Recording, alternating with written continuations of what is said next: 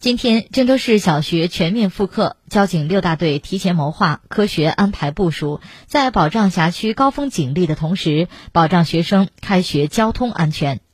开学首日，交警六大队安排警力在辖区小学校园门前疏导车辆，引导车辆有序通行、规范停放，加强周边道路巡逻，及时处置突发情况，保障道路顺畅，并提前组织多名。民警与辖区学校进行沟通对接，了解学生返校开学以及分批次上学放学等实际情况，以及学校门前秩序、学生出行、校车安全等方面的现实需求。